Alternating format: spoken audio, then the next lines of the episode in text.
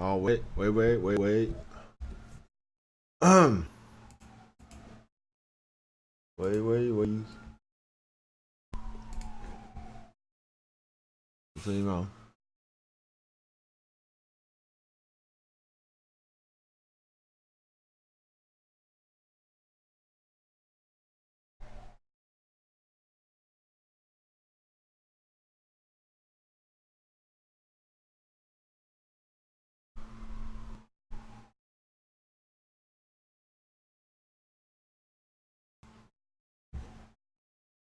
什么鬼？哎哎，大家好，好，我们又到了那个今天的直播，那先放个歌吧。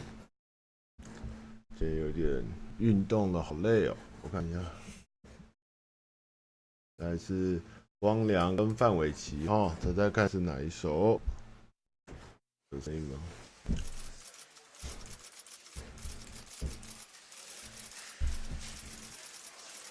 这边去拿个饮料。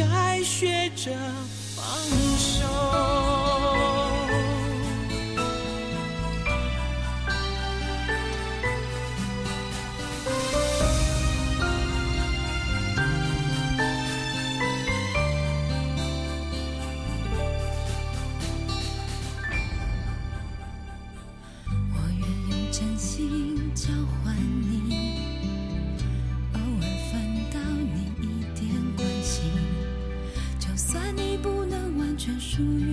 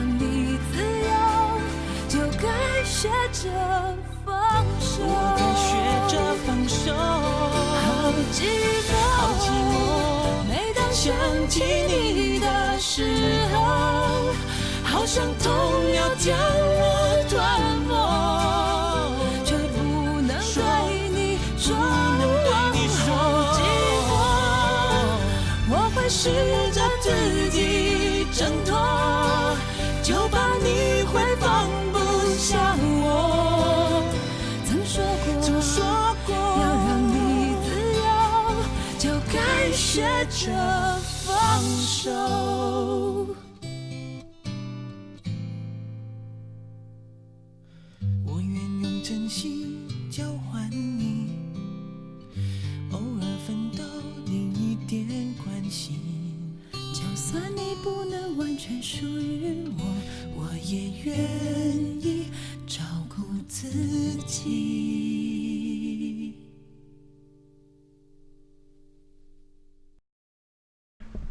各位。我们刚刚听到的是一首老歌，应该听的人也不多，就是光良跟范玮琪的好寂寞。好，那今天呢，这周蛮忙的，就是我们连续拍了两天整天的片。然后最近也采访跟演讲也变多了，然后也上了一支去高雄的片。那很谢谢大家的捧场。那也连续运动了两三天，所以我要可能有点烧瞎，因为我真的连续爆干运动三天，我现在身体不太舒服。看看这样好一点？基本上设定是没改过啊，这样可以吗？声音太低啊，还是机械声？我我听一下，好，等我一下，等我一下啊，我来看一下啊，是烧虾吧？是烧虾吗？我我试试看，我听听看。嗯，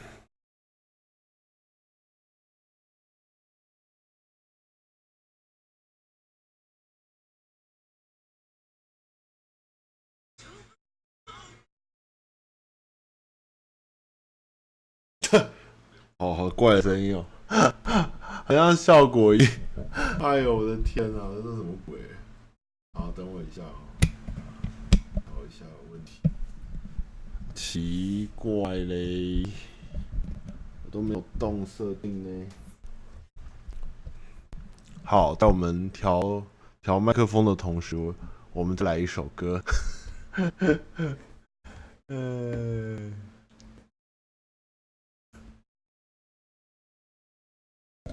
今天突然变电台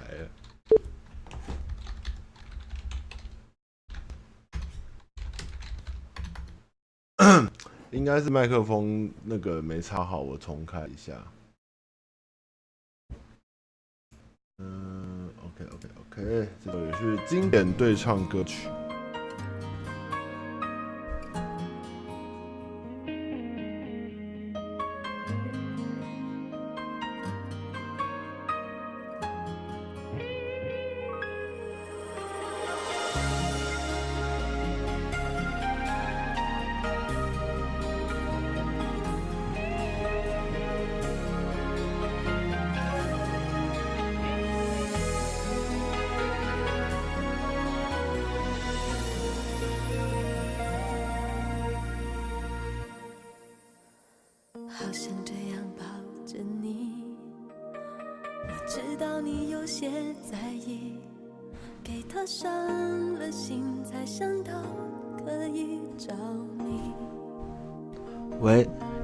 吗？这样好一点吗？好想这样抱着你，我知道你现在伤心，想有人陪。正常多了，应该是那个 USB 线的问题。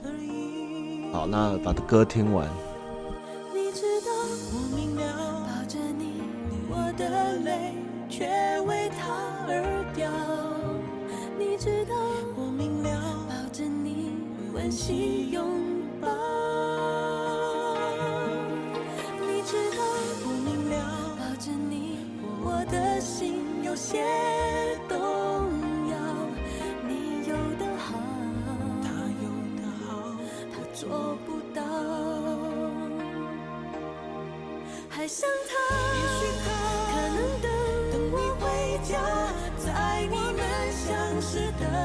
的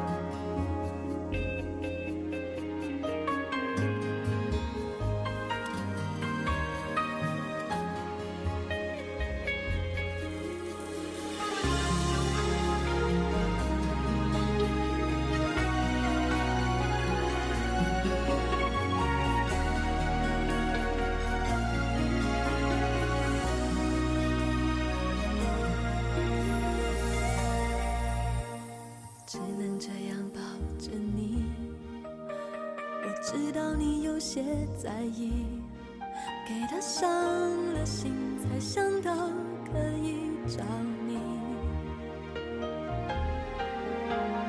只能这样抱着你，我知道你现在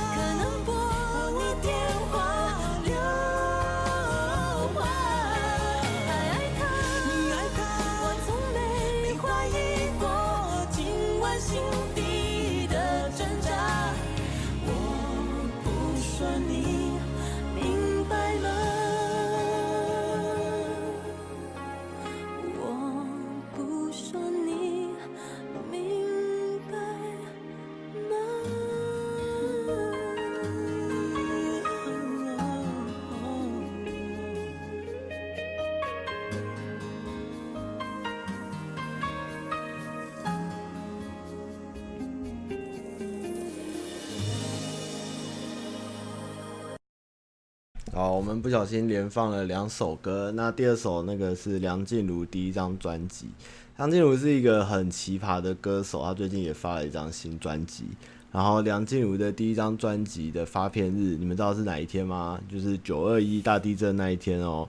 对，她一开始那一张专辑其实蛮强的，但是因为灾情和那时候社会关注的关系，所以很多人其实会唱很多她。那时候很多歌像对不起我爱你什么，但是都是后来红，没有到大红，大概到第三张勇气才这么红。但是其实他第一张每一首都很强，我还特别因为后来唱太多第一张专辑的歌，跑回去找第一张专辑，然后整个就是很难找，很难找。但他第一张真的很厉害，就是每一首其实大家都耳熟能详。好，那刚刚声音很怪哈，反正就是这一周我们爆爆爆量运动。然后爆量拍片，然后我自己个人有爆量的 case，就是一些访谈或是一些讲座的东西，这样，所以对最近比较累，看起来比较比较憔悴吧。然后呃，对，明天明天有个讲座，后天要去一趟一个地方，你们到时候就找我去拿。然后下礼拜五可能没办法开直播，因为我可能在国外。然后最近看了什么片呢？最近疯狂的在看卡通，卡通最近很强，就是《银河英雄传说》第二季，很烂的《刀剑神域》的新后传，那个是什么 A A O 还是什么的，很烂。还有还是有在看。然后有一个那个是什么《慎重勇者》也蛮好看的。然后还看了哦，《时效警察》第三季。然后本田翼的芯片好像不太行，我还没特认真去看。然后还有看了啥？鬼灭早就看完了，鬼灭早就看完了。游戏小点小玩一下啦。那魔兽过阵子浪头吧，浪头过再播。最近其实玩蛮凶，最近其实晚上回来运动完，都在跟那个朋友哦，萌兽宠物电竞也不错，都在跟朋友打经典服啦。那等下结束就要去拓传奇的永恒，这样。经典服务也是玩的蛮累蛮拼的，然后被联盟杀的有够火，但是魔兽还是回味的好，很多新朋友老朋友真的是蛮有趣。然后这天最近就是那个封面是那个摩根费里麦，不不摩根费里麦龙少华，因为之前之前有一次直播聊过一些觉得不错的台湾电影，那有一部叫做那个诶，你导我就演那部叫什么？安心亚跟蓝正龙还有龙少华那部叫什么？你导我就演那部叫什么？讲一个拍电影的故事吧。那个那个那个那个那个电影叫什么？阿阿嬷的梦中情人。嘿，然后那时候。很久没看到龙少华，然后他一出来是一个很黑的版本，然后我就说哇，这根本就是摩根费里曼，台湾的摩根费里曼，那部其实还不错，虽然安西亚演的很强哇，每个人都看过，你打我就演，就蛮强，但是其实还蛮不错。然后这一次就是受到片商邀约去看了，导演请我们去看那个那个江湖无难事。那也看到龙少华的演技，而且龙少华出现的地方，我都笑得蛮开心，就觉得台湾有这些老演员，其实也是蛮有趣。对啊，当然老板也有聊过，其实龙少华是一个 政治立场蛮深的人，但是我自己是看到他，我还蛮蛮欣赏，就有有一点有一点帅气的老人家，讲像那个高姐是这样的感觉。然后张无男是他很妙，很那部片很妙。他其实气化发想都蛮漂亮的，但是它是一部，它其实人家说跟《医师到底》很像，但其实我觉得一点都不像，只是它可能前面的酝酿期会比较久时间，你要看到一阵子后才会慢慢剧情的节奏跟它的铺陈才会展开。那一开始我觉得是有一点拖的，那甚至在台词上面设计到有一点觉得小强，比如说。他前面有一些剧情，就是在铺陈要去拍电影的时候，然后有一些跟黑道对话，然后他们就是看起来就是可能就像我好了，我跟蔡哥，哎、不，我跟哎、我跟谁讲话会这样呢？嗯，我跟谁？我们公司谁最不爱骂脏话？请问一下，大家觉得我们公司谁谁最不爱骂脏话？当然，瓜吉是最爱骂脏话，因为全世界的家长，连我妈都说你老板可以不要一直骂脏话吗？那你们觉得 还有谁最不爱骂脏话？可以举个例子给我听。关关，男生男生好不好？男生，马西 汤马士关关，男生男生。我自己怎么不会骂脏话？那我就说靠背哦。好了好了，那就算了。反正重点就是他们两个在脚本在写，是这个时候有时候也是我们在写脚本的时候会遇到一个问题，就是对话这种东西的生活感是很强。那像他前面脚本在对话，如果有看过，他们就会那个他们在讲话的时候就靠背哦，那个什么你这样这样这样，然后就老板就是干你娘这样，就是我觉得有点太不口语化，不像日常我们讲话会突然啊干你不要这样不要那样，他们是那种会强调那个草莽味道很严重这样，所以我前面看到有点 这这对话为什么不剪，然后不然就是。在那个剁剁手的时候，旁边的那个收音那个很杂，那些很喧嚣的那种，我就嗯有一点出戏啦。但是看到后面，其实有一些笑点，或是他整个企划，我觉得是不错。那其实我觉得台湾就是从我们上上次看了《狂徒》之后，到现在去说要看一些国片，其实我发现台湾终于可以跳脱拍一些情爱、小情小爱的，或是。一些过去的高中回忆啊，或是一些得不到恋人以外，我们开始有一些深度，或是有一些很好的创意的片去把它实现或拍摄。也许不是太大的成本或太大的制作，但是我觉得可以看到他的用心跟他想要表达的，我觉得这是一个很好的现象啦。那我其实那一天我以为。因为人不多，就也算爆满，大家也是笑得开开心心的。那我当然是觉得，嗯，这企划跟脚本真的不错，但是还是有地方可以再加强啊。但是以台湾来讲，我觉得，嗯，真的是蛮蛮有趣的一部片，蛮有趣的一部片，嗯，赞，赞赞赞。然后最近还看了什么？呃，升旗台的事吗，升旗台的事好像不重要。呃，还有什么很蠢的事？故宫吗？故宫哦，来聊一下故宫好。其实我我个人是一个深度故宫爱好者，就是身为一个那个正港眷村子弟儿啊，那个没有事没事，我就是会去故宫，去故宫吸收一下 中华中华中华黄土的空气。诺基以前常常常陪我去故宫，因为我很喜欢去台北故宫，因为台北故宫里面的那个宽敞，然后它的文物有时候你去啊。都有一些很神奇的东西，像我有一次去是奴窑特展，你们知道奴窑世界大概剩不到，就是那个奴窑，就是宋朝的时候做的那个陶碗。为什么今天在讲故宫啊？也可以啦。那个陶碗它的光度，就是它拿起来是会透光的，然后是没有，好像是没有瑕疵吧，就是上等的奴窑碗。但是那个奴窑碗嘞，其实在那个时候，就在南宋那个时期，它是不值钱的东西。可是，在台湾这世界仅存，忘记是七十还剩多少件，台湾占三十几件，台湾就占了世界的一半，就差不多快一半的多。然后这些奴窑一个价值的金额都可以上亿，所以其实我们真的没钱卖这些东西的时候，我们是可以蛮有钱的。然后，但是我们都把它保留的很好。所以有一次我有兴趣的时候，他这次汝窑特展，我就看着那一堆异的东西，然后看很久，就觉得哇，好感动，怎么会有这样的宝物？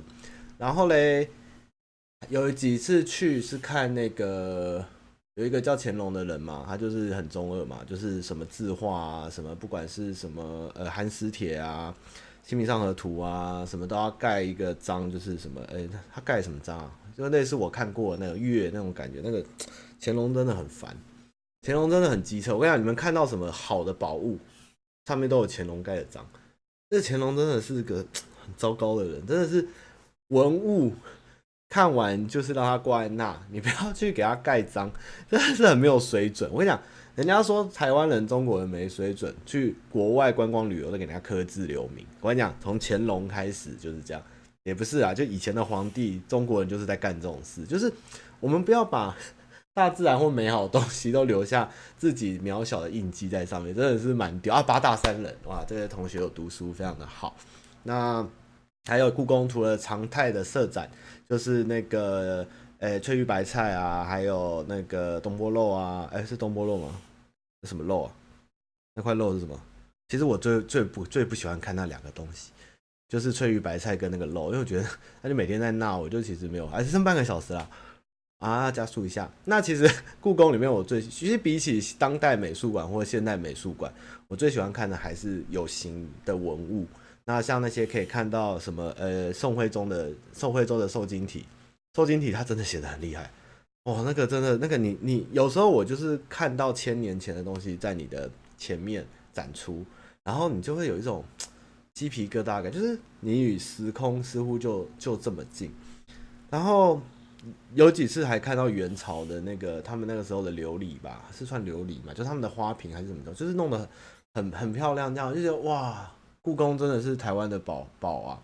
虽然这个宝物到底是归谁是一回事，但是故宫真的是台湾很重要的一个资产。那，唉，你们有如果有去过建国花市的古董区，或是去过园林的，呃、欸，田尾田中的那个花，呃、欸，花大花市，好了。你今天要把故宫所的物件摊开来，这样一次展到给全世界看，来两千万人来，你就根本就跟摆地摊没两样。我的天哪，怎么？而且故宫里面还有很多的东西是是那个还没有还没有拆封，或是其实还没有办法整理完出来。就是故宫据说整个后山里面还有很多的宝物，那这些都是我们很重要的历史文物。听说那个时候我们转进啊。就要讲转进啊，转进的时候呢，基本上能带的，就是能手拿得起来的都带来。那留在北京故宫的，听说就是一些比较重搬不动的，就是什么巨大的青铜鼎啊，或是那个呃青铜器时代哎、那种大的巨像啊，不大型的东西。所以在台湾的就是好拿小，像乾隆还是清朝。后宫的那个那个石巧盒还是什么，就是那种小玩具，然后不然就是有一个花瓶有鲤有有鲤鱼还金鱼，然后可以转的那石巧壶还是什么，就很厉害，那个真的是很厉害的东西。就算今天它到底是属于中国还是属于台湾，我觉得都不重要。它但是它对于我们来讲，它是我们文化的一个很重要的资产，就是我们能用我们的技术跟台湾有这个实力把它保存下来，然后维护它。我是觉得这已经是一件很难得跟很重要是，甚至我觉得这些东西其实在台湾可以看到它的价值是不输去国外看任何展。对，所以我对故宫是非常的的的的嗯向往。那甚至之前有有故宫有问过我们要不要夜配，我就说多少钱没有钱我都接，拜托就让我进故宫的库房看一眼这样。然后之前有人在问，如果汤马士你不想在商标不要看的，你有什么愿望？就是想做什么职业？其实我还蛮想当故宫文物修复员，我觉得这职业好酷。如果你们看过电视报道的话。他们在修复文物的时候，他们的那个仔细的做工跟专业度，其实是一个非常了不起的工作。他就是铺上，然后慢慢的、慢慢的、慢慢的扫，然后、然后那个维护，然后把框啊拆下来什么。我觉得虽然可能不是一件很显眼的工作，但是我觉得那个精神跟在那个里面的那种感觉，我觉得是很令人感动的一个工作。我觉得真的很帅，我觉得故宫真的很厉害，很厉害，所以。不要有事没事就把故宫拿出来当选举玩笑，看一下谢祖武 在争论讲的，人家都完成八十趴了，你还要二十趴数位什么屁毛啊？哎，那南院故宫的问题就是太小了。南院故宫有去，我也去了个一两次。它它盖的是不错，但是它里面的展区真的太小了，然后逛的很不过瘾。它等于是那栋建筑盖那么大。他、啊、结果都是在看建筑，啊，那个文物又少，然后动线又差，还不如去一趟奇奇美博物馆。如果你们去过奇美博物馆，你就会发现，其实奇美博物馆的那个现在博物馆的文物啊，跟他收藏的东西，其实他他他有几个自走的音乐盒，也是非常好、非常棒的东西。他还会定时有表演，就是哪一个自走音乐盒在时间会演出，这也是一个很很很有趣的一个展，它也是常应该也是常态性的。所以有些东西还是要尊重专业啦，真的是，哎，不要把台湾的价值跟台湾的的一些有拥有的美好的东西拿来当做廉价的东西，或是好像好像就是草莽式的 草莽式的那种那种像什么啊，我要什么外销国外啊，然后什么叫。叫古根汉来啊，叫什么罗浮宫来啊，或者什么水果外销什么什么的，哎，看了其实蛮难过的。就是的确，我们故宫是一个尴尬的存在，它有着很难言喻的国家的关系跟渊源和文化，但是它的精神跟它拥有的资产，真的是对我们需要好好保护，跟不要用政治力去干涉的东西。对我是一个故宫爱好者，那不知道故宫现在晚上还没有免费星光票啊？那个时候有一阵子就是陆客特多的时候，那故宫推出了礼拜六还礼拜五晚上六点五点后入入场是免费的，只要是中华民国的国民，那时候就逛得很爽，而且没什么人。但是就是故宫晚上有一点冷啊，可能是文物太多了，这是大概是千年的齿年历史的齿轮的阴影吧。不过就是希望大家有机会，不要以为都是只有去看什么兵马俑啊、达利呀、普普普普啊，或者是什么大英帝国特展什么的。故宫自己本身里面的展，就是有在设，其实都很值得看。对啊，那像历史博物馆啊，台湾省博物馆现在叫什么？台湾省博物馆叫什么？二二八公园的博物馆，那个两个馆也其实蛮好玩。那当代啊。然后台北美术馆，其实像台中之前美术馆有展出一次浮世绘特展，我也蛮想看，可惜真的是太远。就是不要以为觉得约会人去 Costco 啊，去那个电影院啊，去那个 Motel 啊，或是去那个那啥迪卡侬啊，你 还可以去看点馆嘛，对不对？其实还据说在运送故宫文物的时候，路上好像有些东西还是不小心遗失了啦，因为那个量真的很大，他们是用牛车，就是使尽办法的拼。但是虽然那个是一个很混乱的时代，但是有一群学者愿意用他们的生命跟想尽办法的去说服，让军队和政府先把这批文物赶快送到台湾来。我觉得这件事情真的就是人类的对于文化的一种光辉吧。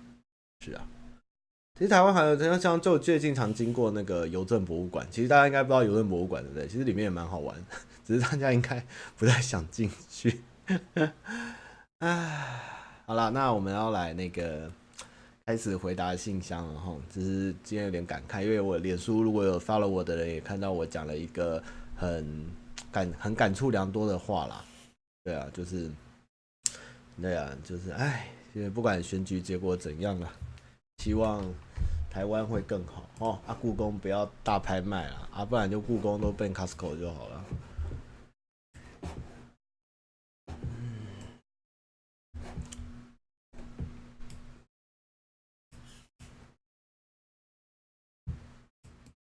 蔡桃贵，你好，我是一位硕士的研毕生，本以为再撑一下可以毕业，深深感到老师的百般刁难，寄给他的论文一直不看，等他发文章都需要我的，哎，等他要发文章需要我的实验结果或心血来潮，就打电话来喷几句，告诉哪里要改，但他其实没有仔细看，只是看到黑影就开枪要我改论文。刚开始我都接受，最近我受不了了，很难不去觉得他在刻意刁难。这感觉像做分组报告，有位同学不出现，报告前突然出现说我做的很烂，我该改怎样？结果今天是我同学，我一定不鸟他，但他是我指导教授。每次生气完就是哭着继续认命做，身边朋友就是毕业开始找工作，我也不想把情绪丢给他们，最后还是要自己解决。大概想找地方抒发下吧。谢谢你。好，我懂。其实我们出来工作，老板有时候也会这样子，所以你不用太在意这种事情，很多人都会遇到。对，我以前跟老板在对十大真相系列脚本的时候，也是就是对，就是嗯那样嘛，对不对？就是老板就是你的天，想要混下去，想要毕业，想要偷偷溜出去，就是顺从老板，赶快把事做完，当条狗。没有啦，就是总是有时候会遇到这样的事情啊，但是除非你能抛下一走了之，不然就是。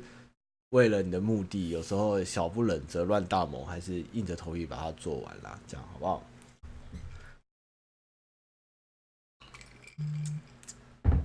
哎，这是什么？bi bipolar，bipolar，bipolar。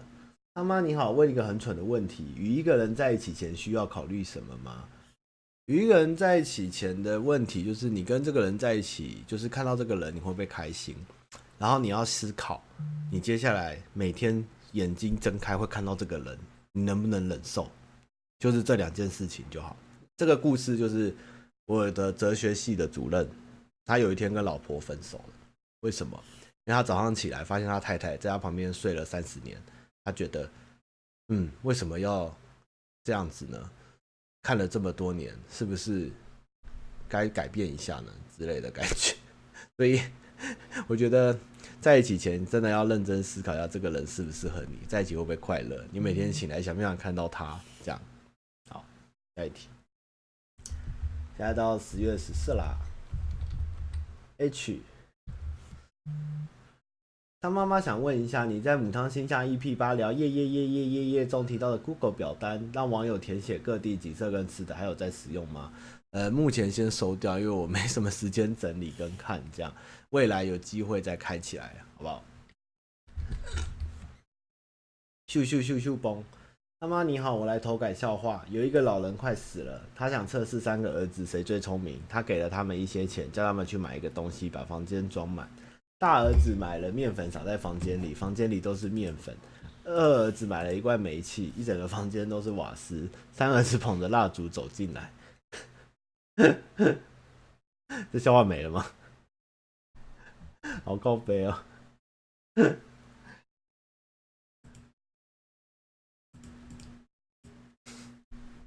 前进大学校警室工读生。他妈妈您好，虽然我知道脑粉的行为会不会为上班不要看带来成长，但你们每支影片我不是超级喜欢，就是普通喜欢，嗯，就是你很喜欢，最喜欢的是靠靠醒靠靠睡那一支，反正就都喜欢，所以还是只能当脑粉。好，加油！最近喜欢听母汤信箱，也一直在翻旧的存档来听，觉得他妈在回应感情问题的时候最有趣。可是个人没什么太大感情问题，所以听听评论。好，我是大四，是天蝎女，以前有被告白过，但对方不熟，所以拒绝。虽然我觉得自己是双性恋，但其实还没喜欢上男生过。等一下，你应该是说异性恋吧？我很喜欢开黄腔，所以身边很多男生朋友反而不太懂得跟女生相处。嗯，复杂。应该你写错了吧？不是双性恋吧？是异性恋吧？然后，总之就是一退两难，认同障碍的问题。不过我现在母胎单身，对恋爱没有兴趣，就一切随缘。尤其想着要准备考试，所以没积极找对象。这样是不是母汤？哈哈哈！想听他妈妈的意见。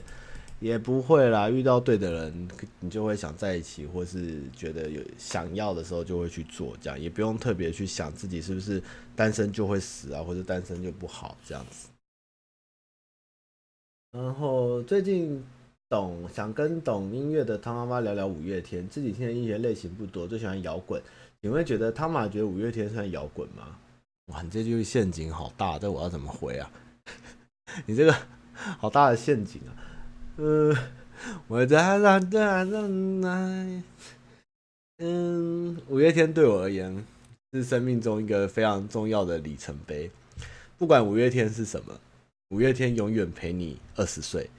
所以，不管五月天变成什么样，就算变成综艺大热门，变成瓜哥，我还是热爱五月天。不管他要不要摇滚，他不摇滚了，就开始都讲脱口秀。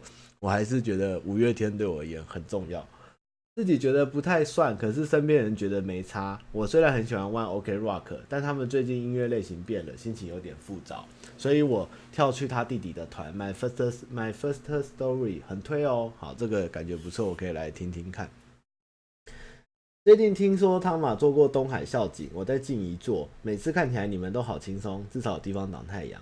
呃，是还蛮轻松的，但是在有时候蛮危险，因为有东海是一个大家觉得好像开车就可以进去的一个很美的地方，其实是 no。东海复杂的地方是在于它是老师跟学校是宿舍区是并在一起，然后它有两个门，所以东海它在以前是那个呃伊犁条约，如果大家记得伊犁条约的那个外交官的孙第三代，他是东海大学的第一任的创办人。所以，所以伊犁，所以不是这个条件，所以东海大学其实在一开始是一间很政商名流、很注意的一个名校，它也是聘请了国外很多优秀的老师跟非常多的人才在东海大学。那后来就是因为有些洋派的东西，还有它跟那个基督天主有关，忘记哪一个，所以它也有宿舍区，哎，有有老师宿舍区，就是一栋一栋一栋。所以东海里面在圣诞节的时候，除了会敲钟以外，我们还会有唱圣歌去教堂啊，还有一些很有趣的西方活动。那住在里面的人呢，一代一代越来越多了，所以会，所以他们会开车、骑车来，有时候是住户，有时候是学生，有时候是研究生，有时候是不理不来的谁。那校警队就要去拦他们，那有的人观光客不知道，他们就硬闯，然后我们就会去追，然后又追不到，因为大家就会怕，然后我们就会摔车，就会受伤。所以东海大学的门其实很难关，而且有一些人根本教授不屌你是要不要拦他，就像你们当兵一样，将军进去的时候永远都是你不你要是没被他车号，他开过去车窗摇下来，你敢拦他就看一下说你不知道我是谁吗？就是这种态度。所以东海大学是一个很有趣的地方，也没有说轻松，也有累的，但是就是校园很大，然后观光很热闹，所以要蛮多警力，而且有时候我们坐一坐，听说我的学弟就有去搬过，在宿舍不小心跟人家喝酒，然后噎到了死去的女学生，这样，然后也有遇过在岗哨附近，就是有东海有一个小路，还有个岗哨在森林里，然后旁边有人上吊，这种事情都有。然后晚上大半夜的时候，我们在那个巡逻宿舍区，据说有一个草地有个荡秋千，晚上自己都会无风荡起来，然后我都不敢看，不敢看这样骑车，然后去巡逻，这样是蛮好玩的啦。但是就是一种体验嘛，对不对？反正东海是一个很神奇的地方，就是。好，最后是最后讲个笑话，我有一个朋友民事诉讼被当了要重修，另外一个外系的朋友听到我们干嘛要修民宿。要去哪里修？好，他的是民事诉讼跟开民宿的民宿，这样。就东海很多事情，你们不会去，观光客不知道，就是东你们去的东海都是学生宿舍、学生教室，跟有美丽的教堂、美丽的草皮、美丽的文理大道，然后美丽的东海炸鸡排汉堡。美丽的东海的呃文学小径，然后盖的像仿唐朝式的建筑，然后有的仙草洞，有的鸡爪洞。但是东海还有一个叫下半部的地方，那边就是宿舍区，校长的老婆以前那边卖牛奶，像东海牧场的牛奶跟冰淇淋。然后有顶好，然后顶好好像倒了。然后还有那个以前还有东海附中，然后还有麦当劳。哎，你们不知道东海里面有麦当劳对不对？那个麦当劳，它只剩下一个标志，它是一个带一个名仔，它有一个 M，好像是很早很早以前，台北也没几家麦当劳，说东海校园里面就有一家麦当劳，啊卖给老外的那种小麦当劳这样。然后还有丹秋千，就是学在老师的宿舍群里面有一些有一些洋派的公园啊，还有一些社啥烤肉区啊什么的都很多啊，蛮好玩的。我那年当校警队的时候，牧场还烧还烧起来，鹿舍就烧起来。呜，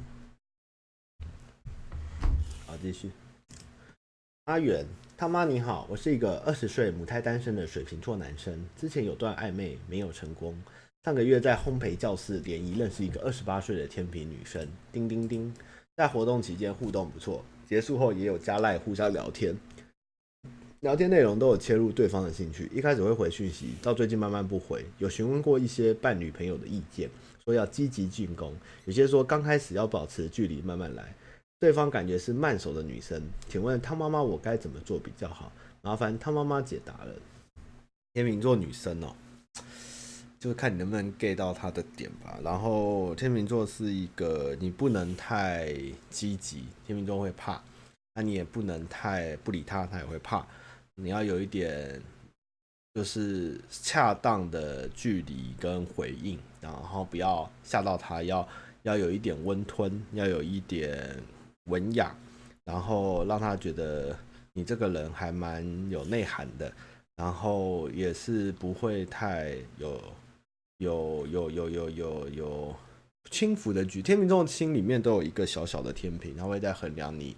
拿几分，跟你值不值得再进一步，或是说这个人值不值得多投入多少，所以你要去不断的去拿捏那个比重，然后让他觉得你一直有过关，过关过到最后一关，你们就有可能在一起。但是天秤座是当然是很好聊啦，但是他有一个莫名其妙隔阂，还有一些他很特别在意的点，他自己可能都不知道，但是你可能。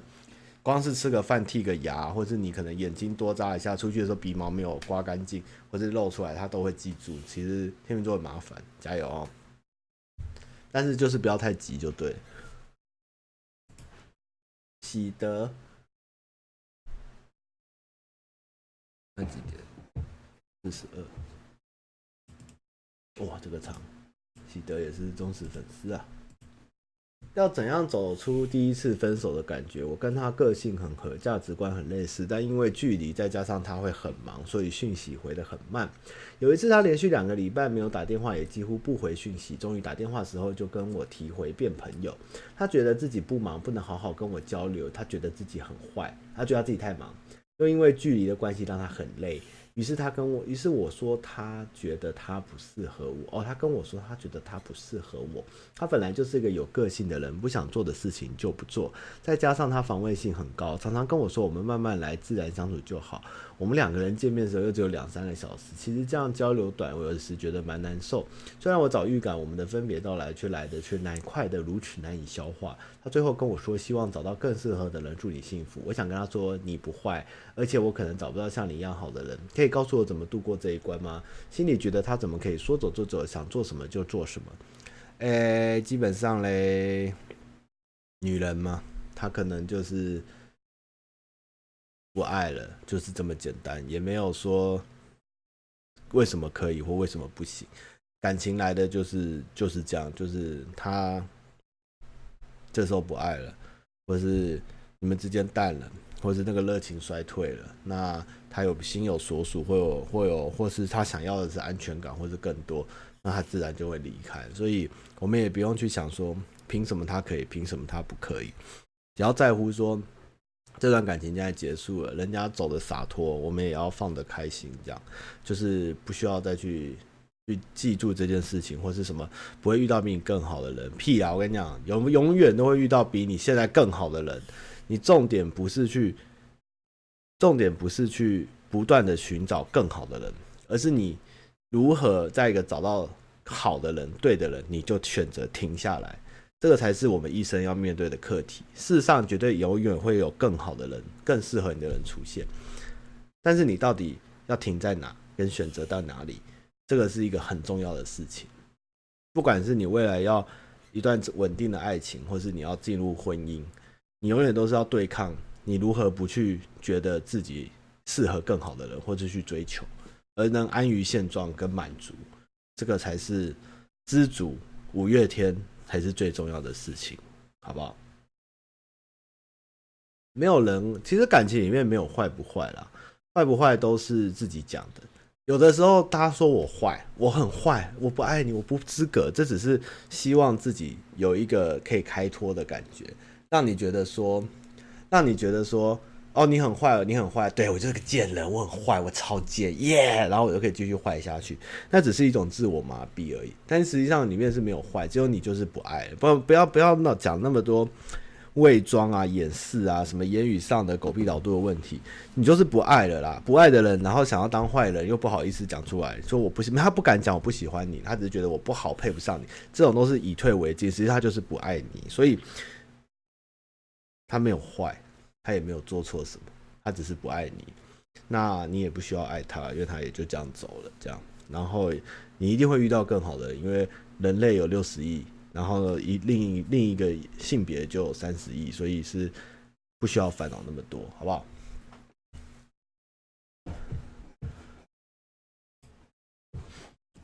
好，下一题，在学海中浮沉的傻逼研究生，他妈你好，我是现在是个生计相关的研究生啊，不要，这我们再回来聊一下。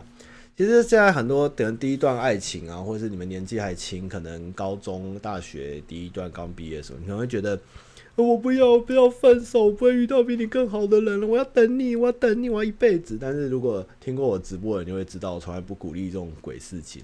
你的人生是你的，你的人生要负责的对象只有你的父母，就是你要把自己顾得好，跟活得好，你不需要。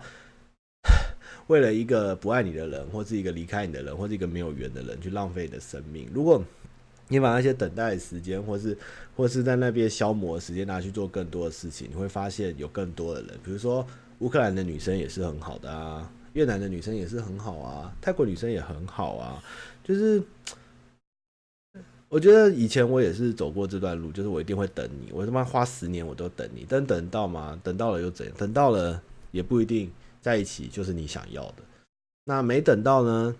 真的就会怎样嘛？也不会，还不是活到今天，就是个肥宅。我也是个肥宅嘛，对不对？那边打魔兽，日子也还是会有不同的转机啊。所以不要把爱情看得太重，也不要把爱情当做全部。但是该有的时候，拥有的时候，有机会的时候，你就是要去掌握。那结束的时候，就是挥挥手，就是继续未来的下一段，或是重新开始另一段。就是爱情就是这样而已，没有什么太复杂的问题。只是说你在里面到底有没有珍惜，或这段过程你开不开心，你的人生能不能这样因为爱情而堆叠，是很重要的事情。单身真的没有不好，其实单身真的蛮快乐的，而且。单身你可以有很多自由，但是只是说你今天到底你现在想要的状况是什么？如果你能接受你现在单身，那你就单身真的没有关系。但是你不要因为是一单身，或是觉得啊不人不可以单身，或是我只是就是你要做什么状态，其实都都是可以，没有人可以去管你，或是去做决定。就是你自己要理清你要什么，不要为交而交，也不要因为。想怎样就就是想单身，哎，咱就自己负责啦。活那么大，都三四十岁了，二三四十岁还要问人家怎样的，自己好好的面对自己的心情。你想怎样就怎样，但是不要犯法，好不好？要知足，要听五月天，Rock。好，我们继续。哎，好了，那我们今天最后一题来放个歌好了啊。呃，这个还没讲完。他妈你好，我是一个生计相关的研究生，大学是农业相关科系，读了研究所之后，发现自己不太适合走研究这一块，目前只求顺利毕业，但又对未来找工作有点迷惘。自己不喜欢生科类的工作，农业相关的工作也没那么好找，想寻求一点建议。另外，询问一下自己英文不太好，但想增进自己英文又缺乏恒心，想他妈妈什么增进英文的方式吗？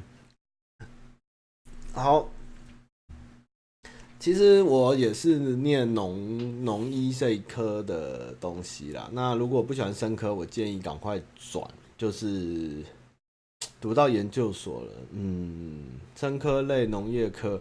真的是要找对，其实是像农业畜产的话，如果真的像养猪啊、养鸡啊、做饲料的，其实比各位想象中的稳定，而且收入也不错，真的比大家想象中。只是你愿不愿意做这一块。那如果你读研究所，真的这一块也不喜欢，那你还是要找到你想要什么，然后就算在研究所念完，然后去做别的工作、投别履，其实也没有关系，只是你。念了生科，又念了农科，又念了研究所的这段时间会被浪费掉。但是如果你能找到你真的想做的，去投履历，去开始做，从头开始的时候，我觉得也没关系。但是你可能就要放下你是有念过研究所这个事情，因为你可能去没有兴趣，你从事的工作会跟这个完全没有关系。然后英文哦，英文就是你只能去改变环境吧。其实如果是我自己目前，我最想是。自己去国外，去华人少的地方，去那边生活，可能去个一两个月以上吧。然后可能去，也不一定要有，就是不要有华人，然后去就是融入当地的生活。其实我现在都去日本一两个礼拜，默默的，就是因为原本日语就有一点底子，但是久了以后，就算听不懂完整，其实坐在旁边，在日本人中间听他们讲话久，其实我大概知道他们在聊什么。就是你如果去。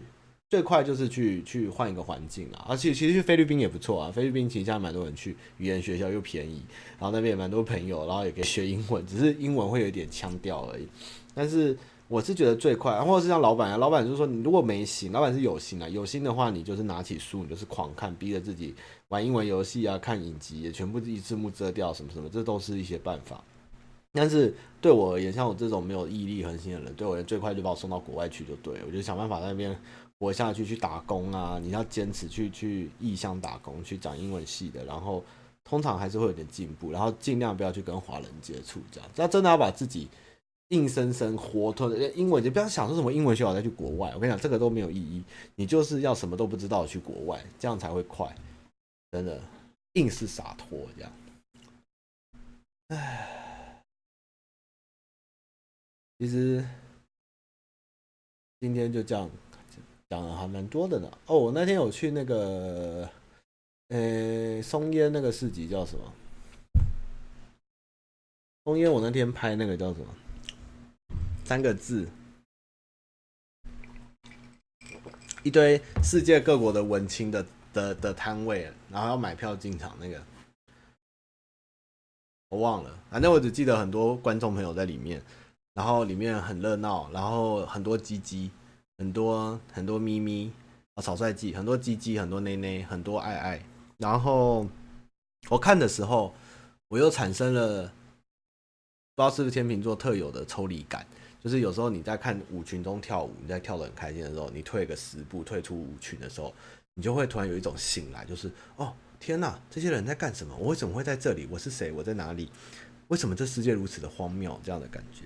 那没有在草率季没有说荒谬了，我只是站在旁边觉得很有趣，因为很多年轻人真的是很多很多很多年轻人，然后很多很多的韩国人、日本人、外国人，然后大家都很开心的在那边逛文青市集，然后我心中突然冒出了一个想法啊，原来这就是年轻人的菜市场的感觉，就是如果今天这个搬在传统市场，那就是一群阿嬷跟一些。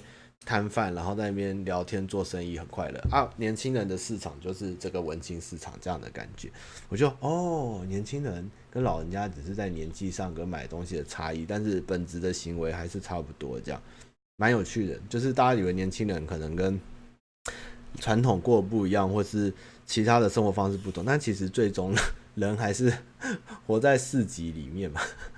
就哦，鸡鸡奶奶很多，因为很多人做的，我我一进来就是一整堆人，就是很多摊位就是都是画做爱的姿势啊，不然就是鸡鸡的造型的的的东西啊，不然就是咪咪啊什么，也不是说不好啦，就是各种也有不是的，也有是，也有风景啊，什么都各种都有，只是鸡鸡内内多到我觉得说阿杰没来真是太可惜了，这样。大概是这样子，就是年轻人的市集挺好。那最后大家看我高雄影片，那我也很感谢大家那么有兴趣。那我这边要声明一下，虽然很多观众说我小孩这样危险，对，我的确是不应该在影片中这样示范，但实际上他爸爸是站在他前面，只是在摄影机，摄影机爸爸我跟柠檬，所以他爸爸其实挡在柠檬前，但是影片呈现看不出来，那的确可能会造成大家的紧张或错误示范，这边我会道歉，但是实际上他爸是全程守在他旁边这样子，是。对不起，对不起大家。那其实米高层那时候，我其实有点怕被高雄的朋友嘴，因为米米高层有点观光客的感觉。但是身为一个观光客，我觉得米高层是不难吃啊。那观众有提到很多小西门啊、鸭肉啊，或是那边的面啊，其实我都知道。只是那天也是有点快中暑，很热，那个跟诺基一直赶着拍东西，所以没有全部介绍完了。那那个。就是高雄，如果大家有兴趣，可以去去看。其实那几个地方都是我这几年常去高雄会跑的，然后我觉得真心觉得不错，而且都有那个轻轨可以来回。原本我要拍轻轨给你们看，就是坐轻轨去移动，但是轻轨一般要等十分钟，我还就觉得还是用走好了。对啊，嗯，那就在期待我接下来会拍什么这样子。然后五十五分了，唉。米高层普通啦，就还 OK 啦，就是那时候那个时间，就是路路过能吃的就吃一下还可以啦。不过老面摊真的，我跟你讲，老面摊在我心中的这个干面真的是台湾的前三一定有，真的很好吃。老干面，我好怕接下来我就吃不到，原本就蛮多人的。据当地人就是柠檬他妈跟我说，比左营的那家还要好吃。左营有一家汕头面很有名。但是他被我弄去带去吃老干面以后，他都说他只吃老干面，老面摊老面摊，他也没有去回去吃那家汕头面。我原本是因为去里面吃一家意面，也是一家很有名的南投意面，在那个三民街里面。他回来的时候，瞄到他在打准备准备营业，然后过过大概个半年后回高雄，我又跑去吃，就就就惊为天人，所以。其实大家就是在路上要多培养美食观察的直觉。如果你觉得一家店隐隐约约透出一种气势或光环，要把它放在心里。然后有的时候你不知道去哪里，你可以特别就是驱车前往去一个好像不错的地方瞧瞧啊。久了你就会有一些美食雷达啊，或是有一种体悟。那在中南部嘞，基本上只要看到招牌啊，脏脏的、破破的，然后那个都褪色，他还敢放出来的，雷的几率真的是不高啦。那我那时候在台南跟那个网友就是牛肉汤吃锅，然后他我就跟他说，靠，这间店感觉外地人就不会来啊，因为在台南，然后全新装潢的火锅牛肉火锅，外光客才不敢吃，一定很雷。他说对，但是这间是老店开的，而且吃真的是蛮强的，这样也是蛮厉害。那我就在路上一直看一些招牌，觉得这个不错，这个不错，这个可以，这个可以，这样子还蛮好玩的。烧麻糬真的也不错啊，是是是。就是还有很多要拍的啦，我还有可能有花东可以拍啊，恒春啊，恒春垦丁的啊，嘉义的还要拍嘛？嘉义你们还想看嘛？嘉义我都吃到快吐了，然后再想想吧。我是有一个遗珠之憾，这次那么多这一两年来拍那么多吃的，一直没有介绍到的东西，但是。它对我而言，在我心中是最美好的小吃文化，就是不跟你们说，等我拍了再说。哦，真的，你去过一家老店哦？那没办法，那你被雷到了。哪一家就讲出来给大家看？不是老店一定好，你也要看他有没有客人哦。如果老到没人了，你也不要走进去，还是要看一下有没有人。真的不是那么踩地踩找找好吃的老店，真的也要。多多观察一下，这样子不是真的走进去就有时候看一看，就是脏到不行，我也不太敢进去。像那个像那个西门町的那个那个什么好吃鸡肉，我就觉得不行，它地板太黏了，然后油膏好咸，然后鸡肉骨头好多，然后一堆人吃，我又哦，好吃鸡肉真的不行。但是好吃鸡肉右边有一个路桥，它左边下面有家乌醋面，是我原本在台北吃过最好吃的乌醋面，然后很久没有吃到，但是那家应该也是很好吃。老的没客人哦，那你不要去，不要去，没客人千万不要去。这个八百奈亚熊，我跟你讲这个，唉，的确，当然老店有老店的一些宝藏，但是，嗯，我也不知道这种传达要怎么说，哎，不然，不然我下次特别拍一集好不好吃给大家看，就是如何判断，就是可是我如果说这家我没吃过，然后就走进去吃，你们会觉得真的好吃吗？我也有时候也在想。有时候真的是路过觉得不错就走进去，就真的蛮好吃的这种事情，见仁见智啊。好吃鸡肉真的很赞，可是它很地板很脏，态度很差，很油，酱油膏很咸，然后鸡肉骨头很多，哎，我真的是哇，就是对，哦，好吃鸡肉不行啊，好吃鸡肉不好吃啊。好了，没关系啊。那个补充好吃鸡肉附近有什么好吃？就是乌醋面跟东石顺蚵仔煎，好不好？也还是没拍过，大家有机会可以去。好，那我今天要离线了，我要去打电动了。啊，有有什么问题可以留信箱给我。那下周的直播，如果当地网络可以的话，我再开直播了，好不好？就是那个。太如果网络好，有可能会开啦。哦。啊，在哪里？你们就再猜猜看啦。哦，好，拜拜。